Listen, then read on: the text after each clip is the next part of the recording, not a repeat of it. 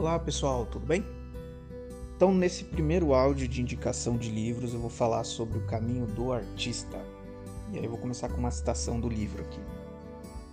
A criatividade é como o capim, volta a crescer com o um mínimo de cuidado. Essa frase está no livro é, que eu vou comentar aqui com vocês. E quem acompanhou meus stories ontem sabe que eu estava no sítio, né? E talvez por isso eu escolhi esse trecho para começar o áudio de hoje. Se você me perguntar o que, que me motivou a começar a produzir conteúdos para a internet assim como eu estou fazendo, eu vou responder muito rápido para você que foi o caminho do artista, esse livro. Só para você ter uma ideia, eu ainda nem terminei de ler e ele já mudou radicalmente a minha visão do mundo e da minha arte de viver nesse mundo. É um livro absolutamente indispensável para quem quer mudanças positivas na vida. Na capa, a gente já encontra as duas principais razões para a gente ler esse livro. Então, a primeira está assim: ó. desperte seu potencial criativo e rompa seus bloqueios. E aí, os resultados que a autora já alcançou com esse livro também aparecem na capa. Olha a ousadia. Está escrito assim, ó. A Bíblia da Criatividade. Mais de 4 milhões de livros vendidos. Ó, o simples fato desse livro ser um best-seller tende a me afastar dele. Isso se chama ranço acadêmico de quem cursou letras. Ou simplesmente inveja porque eu não vendi 4 milhões de livros. Mas assim, gente, o fato é que os resultados que esse livro trouxe para mim já valeram a leitura dele até aqui. Não é uma leitura rápida e descompromissada é, desde o primeiro momento que a gente começa a ler, a autora ela faz uma espécie de convocação para um compromisso uh, com aquilo que ela pretende entregar durante a leitura do livro. Bom, diante disso, eu acho que vocês devem estar perguntando por que eu não terminei ainda, né? Já que é tão incrível. Pois é. O livro ele foi organizado em capítulos que correspondem a semanas. São 12 semanas para a leitura de todo o livro é, é uma espécie de programa criado pela autora. Na verdade, são 13 semanas, deixa eu já dar um spoiler, né? Em uma das semanas ela sugere que você passe uma semana sem ler absolutamente nada. Se você quer saber, essa foi a tarefa mais difícil para mim. Na verdade, é, não ler nada por uma semana não parece ser algo muito desafiador quando a gente está com preguiça, né? Mas quando a gente está no meio de uma leitura que faz a gente querer melhorar em tudo na vida, a gente acaba percebendo que interromper essa busca intencionalmente acaba fazendo a gente se encontrar com a gente mesmo no processo.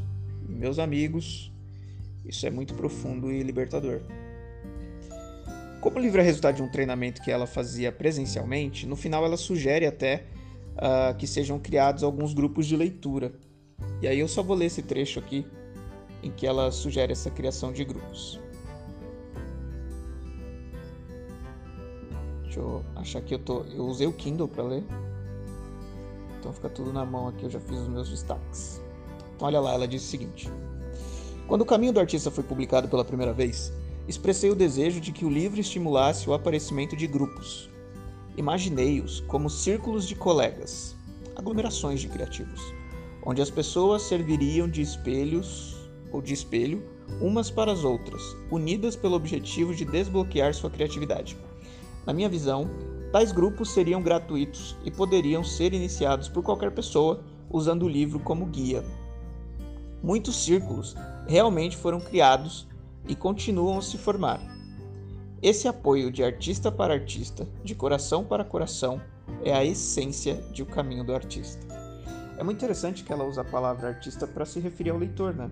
Porque todos nós, de alguma forma, somos artistas da nossa própria existência, né? A gente está fazendo a nossa biografia todos os dias. Como eu disse, pessoal, essa leitura ela está sendo um passo muito importante para mim. E eu espero que vocês também topem o desafio de ler esse livro uh, e que acompanhem o programa que ela sugere para a gente poder é, trocar umas mais ideias né, sobre este livro. Eu vou encerrar com um trecho que eu escolhi da leitura que eu já fiz para deixar vocês refletirem aí. Então vamos lá, abrindo aspas, palavras da autora. Muitas vezes, o bloqueio criativo se manifesta como um vício em fantasia. Em vez de trabalhar ou viver no aqui e agora, ficamos parados e apenas sonhamos com o que poderíamos ou deveríamos ter. Um dos mitos mais errôneos sobre a vida artística é o de que ela seria errante, sem objetivo definido. Mas a verdade é que ela exige grandes períodos de atenção. A atenção é uma forma de se conectar e de sobreviver. Sensacional, né? Fecha aspas.